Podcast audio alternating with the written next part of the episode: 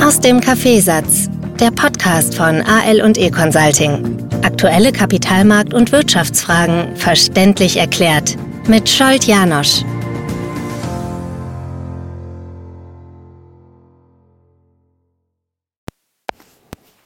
Die ersten Reaktionen waren gleich sehr, sehr interessant auf meine, ähm, auf meine Ausführung mit den Fehlern, mit den 20 Fehlern.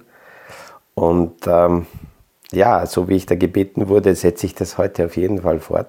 Ich habe es zwar angekündigt, aber äh, die Reaktionen haben gezeigt, dass es Sinn macht, äh, genau um diese Fehler herum die aktuellen Themen aufzuarbeiten und zuzuordnen. Stimmentechnisch bin ich ein bisschen angeschlagen.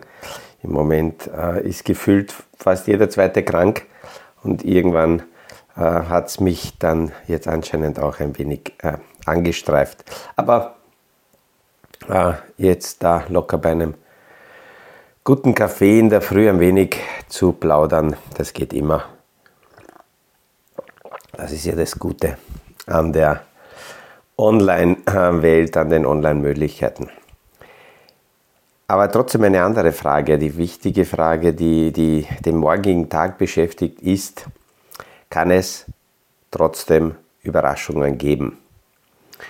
Und äh, wenn ich die Frage schon so stelle, dann würde ich sagen, ja, klar, kann es Überraschungen geben. Der J. Paul hat vor gut einem Monat gesagt, dass die aktuelle Situation äh, äh der amerikanischen Notenbank, der Fed, eine komfortable Rahmenbedingungen gibt und damit hat er gemeint, dass die Kapitalmarktkonditionen, die sogenannten Financial Conditions, äh, so straff sind, dass die amerikanische Notenbank äh, ja gar nicht viel machen muss, sondern einfach die Märkte machen lassen kann. Da waren die Renditen der Anleihen hoch. Die Liquidität ist damit sehr stark gebunden worden und äh, eine Zinshebung war nicht notwendig. Die Aktienkurse waren unten und es hat so ausgesehen, dass die Nachfrage äh, die Inflation auch nach unten drückt. Das hat sich aber sehr schnell gedreht. Innerhalb eines Monats haben sich die sogenannten Financial Conditions und da ist äh, zusammengefasst, da sind die Anleihenrenditen drinnen, da sind die Kurse der Aktien drinnen, da ist die Kursentwicklung des äh, amerikanischen Dollar drinnen. Das hat sich sehr schnell radikal gedreht im November und ist auf ein Niveau zurückgefallen, wie wir es seit über 40 Jahren nicht gesehen haben. Das heißt, es ist recht schnell, diese Drehung, die, die war so in dieser Form, wie gesagt, noch nie sichtbar. Ein paar Mal hat es solche äh, Änderungen bei den Financial Conditions gegeben, aber seit 40 Jahren kennen wir solche Werte wie jetzt im Moment gar nicht. Und das könnte dazu führen, dass hier der J. Paul noch einmal mit einer kalten Dusche die Märkte ein bisschen abkühlt, weil diese zu euphorische Stimmung ist nicht begründet. Heute kommen die Inflationsdaten raus. Die werden dann möglicherweise ein bisschen dazu beitragen, um ein klareres Bild zu sehen, was morgen zu erwarten ist. Norwegen hat äh, niedrigere Inflationszahlen gewählt als erwartet. China hat sowieso deflationäre Probleme und diese deflationären Probleme werden exportiert. Das heißt, China heizt im Moment nicht die Inflation an, sondern eher die Deflation. Und wir haben gestern keine Zahlen gehört, aber es waren ähm, zwei Auktionen, nämlich die Dreijahres-Anleihen-Auktionen und die Zehnjahres-Auktionen. Und die sind immer wieder wichtig, weil damit sichtbar wird, womit rechnet der Markt. Gehen dort die Renditen eher nach unten oder äh, nach oben. Und wenn man die Zahlen so kurzfristig betrachtet, dann tauchen einige Fehler gleich natürlich sehr schnell auf und in dieser, in dieser Auflistung der 20 wichtigsten Fehler die hier äh, äh, Anleger begehen können, ist ein Fehler dabei, Buy High, Sell Low, das heißt hochkaufen und niedrig verkaufen.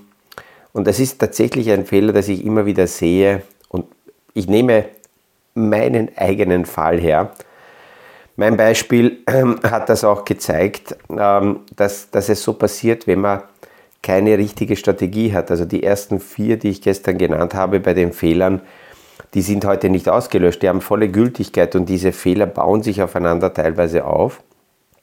Wenn man keine wirkliche Strategie hat, dann passiert es, dass man mitgerissen wird von Marktentwicklungen.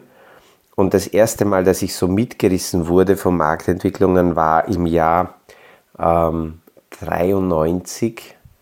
Damals gab es eine erste Asienblase. Kann mich erinnern, damals sind äh, Kurse um ähm, ja, 20, 25 Prozent pro Monat gestiegen. Ich habe da zum ersten Mal eine Fahnenstange erlebt, aber noch nicht begriffen, was diese Fahnenstange heißt.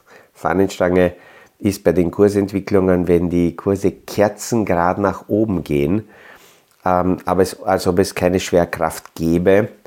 Und äh, da, da, da wird man einfach mitgerissen, speziell wenn man nicht die Distanz hält, weil man nur sieht, die Kurse steigen von Tag zu Tag nach oben. Jeden Tag hat man das Gefühl, naja, vielleicht sollte ich doch. Und dieses vielleicht sollte ich doch ist eine ganz gefährliche Geschichte, weil man dann übermorgen sagt, naja, ich habe eh daran gedacht, ich sollte doch. Ähm, aber eben äh, mit keiner klaren Strategie. Und kauft dann in vielen Fällen zu spät, mitgerissen von dieser Stimmung. Und wenn das dann dreht, weil Fahnenstangen sind meist ein Zeichen für Blasen, die platzen dann. Und äh, wenn dann diese Kurse im Kerzengrad wieder nach unten kommen, im freien Fall, dann ist am Anfang noch die Hoffnung, dann, na, das wird schon nicht so schlimm sein, und es wird wieder drehen. Ähm, dann dreht es technisch tatsächlich auch, geht noch einmal höher, aber nicht zu den alten Hochs und dann rauscht es noch einmal weiter runter. Und irgendwann verliert man dann die Nerven, wo man sagt, jetzt ist egal, jetzt, jetzt steige ich aus. Für diese Wellenbewegungen gibt es ganz gute Beschreibungen psychologisch, wie die Märkte sich entwickeln. Ich werde das vielleicht in einem Podcast wieder mal einbauen. Ähm, und, und dann hat man eben diesen Fehler tatsächlich gemacht, dass man hoch, äh, zu hoch gekauft hat und zu niedrig verkauft, weil es irgendwann reicht. Ich selber habe das ähm, miterlebt und gemacht und ich, mir ist auch die Frage gestellt worden, wo ist das passiert, in welchem Segment. Das war in der, in der ersten Biotech-Blase, die sich rausentwickelt hat, Ende 99, 2000, 2001 und ich kann mich erinnern, da gab es ein Unternehmen, BB BioNTech, gibt es bis heute sogar noch. Hätte ich damals die Buy and Hold Strategie äh, beibehalten, dann äh, würde diese, äh, dieses Unternehmen möglicherweise immer noch in meinem Portfolio sein. Wenn ich jetzt aber äh, über einzelne Unternehmen spreche, das betone ich extra wieder, das ist wie immer ganz sicher keine Beratung und keine Empfehlung, äh, dieses Unternehmen jetzt zu kaufen oder zu verkaufen, sondern ist einfach jetzt nur beispielhaft, um zu sehen, wie meine eigenen Fehler äh, sich hier eben über die, über die Jahre ähm, abgebildet haben und, und ähm, ja, dass, das, dass, das, äh, dass niemand davor gefeit ist, äh, solche Fehler zu begehen. Und die habe ich damals im ersten Hype gekauft. Ich hatte das Gefühl, ähm, weil, weil diese Aktie äh, zuerst einmal nicht gefallen ist, wie die Technologieblase geplatzt ist, sondern diese Biotech-Blase hat länger gedauert. Ich klicke hier im Hintergrund und, und hole diese historischen Kursverläufe nochmal äh, raus. Also diese Blase hat eben länger gedauert als ähm, äh, die, die anderen Entwicklungen. Und das Spannende war dann, dass ich kurz vor der Spitze oben gekauft habe. Ich glaube, bei einem Kurs von ungefähr 35 Schweizer Franken. Äh, übrigens, wenn ich das bis heute behalten hätte, aktuell ist diese Aktie bei 38. Nur dazwischen gab es eine unglaubliche emotionale Hochschaubahn. Äh, die ist runter im Tief auf 10 Schweizer Franken. Also von meinem Wert, wo ich so um die äh, 30, äh, 34 herum gekauft habe, runter auf, auf, äh, auf irgendwann 10. äh, jahrelang, jahrzehntelang hat es gedauert, in, in etwa, äh, ich schaue da gerade, bis 2014, also 14 Jahre hat es gedauert, wenn man an der Spitze gekauft hat, dass man überhaupt wieder mal die Spitze gesehen hat. Und 2014 begann dieser zweite sehr heftige äh, BioNTech-Boom. Und in der Spitze war die Aktie oben bei 92, um jetzt wieder äh, unten zu sein bei äh, 39. Das heißt, selbst mit Buy and Hold wäre es äh, nervlich aufreibend gewesen. Was habe ich aus dieser Geschichte gelernt? Erstens, Fahnenstangen kaufe ich seitdem nicht mehr. Das ist eine kategorische, äh, festgehaltene Haltung von mir, ähnlich wie die Haltung, ähm, die ich niedergeschrieben habe, wenn ich das Gefühl habe, ich sollte in manchen Themen äh, die Reißleine ziehen und verkaufen, dann kaufe ich. Und so ähnlich ist auch äh, diese Bemerkung niedergeschrieben, Fahnenstangen kaufe ich nicht, maximal ich verkaufe sie. Aber dazu muss ich sie vorher natürlich haben. Das kann in eine Buy-and-Hold-Strategie hineinpassen, dass wenn, warum auch immer, in irgendeiner Position sich einmal beginnt, eine Fahnenstangenformation rauszuentwickeln, dass man dann einfach sagt, okay, ich ziehe jetzt mit Teilen gewinnen oder, oder ganz oder wie auch immer äh, kurz mal die Reißleine, nehme Gewinne mit. Es hält mich ja nichts davon ab, dass ich wieder dann zurückkomme. Und bei dieser Aktie hat man das schön gesehen im Zeitrhythmus von ungefähr 15 Jahren. Zweimal extrem starke Fahnenstangenbildungen, um jetzt wieder ähm, ja, in den Niederungen anzukommen. Und von einzelnen ähm, Anlegern und Podcast-Hörern höre ich jetzt die gleichen Gedanken, wie ich es damals gehabt habe, wie ich eben oben an der Spitze gekauft habe und dann unten in den Tiefen irgendwann verkauft habe. Ähm, das war so Fehler Nummer eins, was ich für heute einbauen wollte. dann haben wir zu viel Trading, das zu viel hin und her Schichten. Meine Mutter hat immer gesagt, das Hin und Her macht Börsal leer. Und äh, das ist auch äh, bei Personen, die glauben, sie können mit Timing, sie können mit Trading äh, Ergebnisse optimieren. Das, das ist auch langfristig ein Fehler. Es gibt noch sehr wenige, die mir wirklich nachhaltig beweisen konnten, dass sie mit zu viel Trading mehr Gewinne machen. Es passiert eher was anderes. Die ganz aggressiven Trader werden ruhiger. Die finden eine Strategie, werden besonnener, werden entspannter, aber nicht umgekehrt, dass gute Investoren mit Strategie dann aggressive Trader werden.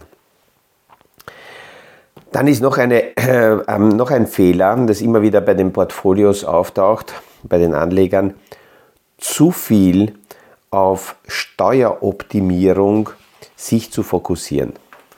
Und ich erlebe das immer wieder, dass mit diesen Steueroptimierungsgedanken, mit, mit, mit der Gier irgendwie sich den, den Steuern entziehen zu können, dass man da sehr viele Fehler macht. Im Großen sind es die Steuerparadiese gewesen, die, die Steueroasen, die man gern versucht hat zu nutzen. Und man muss sich immer die Frage stellen, international, äh, aus dem internationalen, aus dem globalen Blickwinkel, was sind die Hauptursachen für Steueroasen? Und die Hauptbegründungen, die Hauptursachen sind sehr, sehr nah leider an ähm, Geldwäsche, an äh, kriminellen Geldbewegungen. Ähm, und die Finanzwelt ist dann natürlich sehr nah dran. Es ist noch gar nicht so lange her, dass wir bis vor Jahrzehnten noch ähm, die Bankenwelt so definiert gehabt haben, dass Kunden erwartet haben, dass wenn sie jetzt in eine Bank gehen, ähm, dann dort Steueroptimierungsideen bekommen. Und es gibt ganze äh, Banken, ganze Länder, die sich darauf spezialisiert haben. Allen voran war die Schweiz sehr lange hier im Vordergrund, aktiv Steuervermeidungslösungen anzubieten. Und diese Geschichte äh, kann aber nicht im Sinne der globalen Wirtschaftsentwicklung sein und dass dagegen natürlich Schritte gesetzt werden, war auch logisch, war zu erwarten. In der Schweiz haben mehr als 400 Banken zugesperrt die auf solche Optimierungen spezialisiert waren. Und sehr viele Anleger haben sich dann gewundert und haben gesagt, naja, wie kann das sein, dass die mich anrufen und sagen, hol dein Geld ab und geh. Erstens, weil der Druck gestiegen ist und mit, mit diesen Ideen, zu viel auf Steueroptimierung zu denken, haben sehr viele auch sehr viel Geld verloren, weil mit dem Versprechen, dass diese Anlage nicht erfasst ist oder steuerlich optimiert wird oder ähm, irgendwie ähm, ähm, nicht offengelegte Konstruktionen dahinter sind, führt natürlich dort dazu, dass die dann so geheim sind, dass sie tatsächlich geheim sind und überhaupt nicht nachvollzogen, äh, nachvollzogen werden können. Und sehr, sehr viele haben dann, wenn sie auf solche Steueroptimierungsfallen reingefallen sind, sich auch geschämt oder konnten schlichtweg einfach nicht einmal Anzeige erstatten oder rechtlich irgendwie vorgehen, weil auch die Gelder, die sie dafür verwendet haben, ähm, äh, nennen wir es mal steueroptimiert optimiert dahergekommen sind. Und das hat sich radikal geändert. Ähm, die, die Aufsichtsbehörden haben genau jene Mithelfer in der Steueroptimierung und in der Geldwäsche äh, in die Verantwortung genommen, die über Jahre und Jahrzehnte natürlich die Brandbeschleuniger waren. Das waren die Banker. Das war die Finanzindustrie, bei denen war das egal, wo das Geld herkommt. Ähm, ein Paradebeispiel, das wissen sehr viele nicht, ist Japan. Da ist ein ganzes Land an der globalen Geldwäsche-Thematik fast zugrunde gegangen. Äh, Japan hat zuerst davon sehr stark profitiert, dass kriminelle Gelder aus unterschiedlichen Kartellen äh, weltweit, aus Südamerika, aus ähm, Europa, aus Afrika nach Japan geflossen sind, weil dort die Regulierungen am lockersten waren. Dieses Geld hat dann dazu geführt, dass das über die japanischen Banken und allen voran war dann Nomura und HSBC, äh, waren große Institute, die geholfen haben, diese Gelder ins offizielle Wirtschaftssystem hineinfließen zu lassen. Das ist dann sehr, sehr stark ins System tatsächlich hineingeflossen und äh, hat dazu geführt, dass zum Beispiel im japanischen Markt von Anfang der 80er Jahre bis Ende der 80er Jahre ein Riesenboom entstanden ist, weil natürlich, wenn von außen Geld reinfließt, dieses Geld in der Wirtschaft auftaucht. Liquidität sucht Möglichkeiten, Nachfrage heißt, Preise gehen in die Höhe. Und da ist damals die japanische Immobilienblase mit der Börse gemeinsam entstanden, die Börsenblase. Die Kurse des japanischen Index sind innerhalb von Jahren ähm, 1984 äh, von ähm, äh, Kursen um etwa 10.000 rauf explodiert auf, ähm, das war dann Ende, Ende, der, Ende dieser Blase, war bei Kursen um 38.000, also hat sich vervierfacht und das Ganze innerhalb von fünf Jahren. Das heißt, da waren Kursentwicklungen dabei, die so ähm, vorher nicht, nicht sichtbar waren und die meisten haben aber gar keine Ahnung, dass das internationale sehr, sehr stark kriminell äh, getriebene, aus kriminellen äh, Quellen getriebene Gelder waren. Deswegen kann auch ein äh, CEO von JP Morgan fordern, dass zum Beispiel die Kryptowelt entweder verboten wird oder klar reguliert wird, weil sie aus der Vergangenheit ganz genau wissen, was in unregulierten äh, Bereichen passiert. Und deswegen sind sehr viele sehr skeptisch ähm, mit den Spot-ETFs in der, in der äh, Kryptowelt, weil damit dort angehäufte Gelder, aus welchen Quellen auch immer, äh, damit legalisiert werden können und eben zu diesen äh, massiven Blasenbildungen, die wir in Japan gesehen haben, führen können. Und wir sind jetzt erst äh, ja ganze 40 Jahre später so weit, dass der japanische Markt sich von dieser Blase erholt hat von Ende der 80er Jahre bis, naja, man kann sagen, Anfang der 2010er Jahre gab es nur ein Abwärts in Japan. Es hat mehr gekostet, diese ganze Blase, als die Aufbaumaßnahmen nach dem Zweiten Weltkrieg. Japan hat massiv Volksvermögen verloren. Und das kommt alles so ein wenig global gesehen immer wieder aus diesem Bestreben, äh, steuerliche Optimierung, Schlupflöchern suchen zu wollen.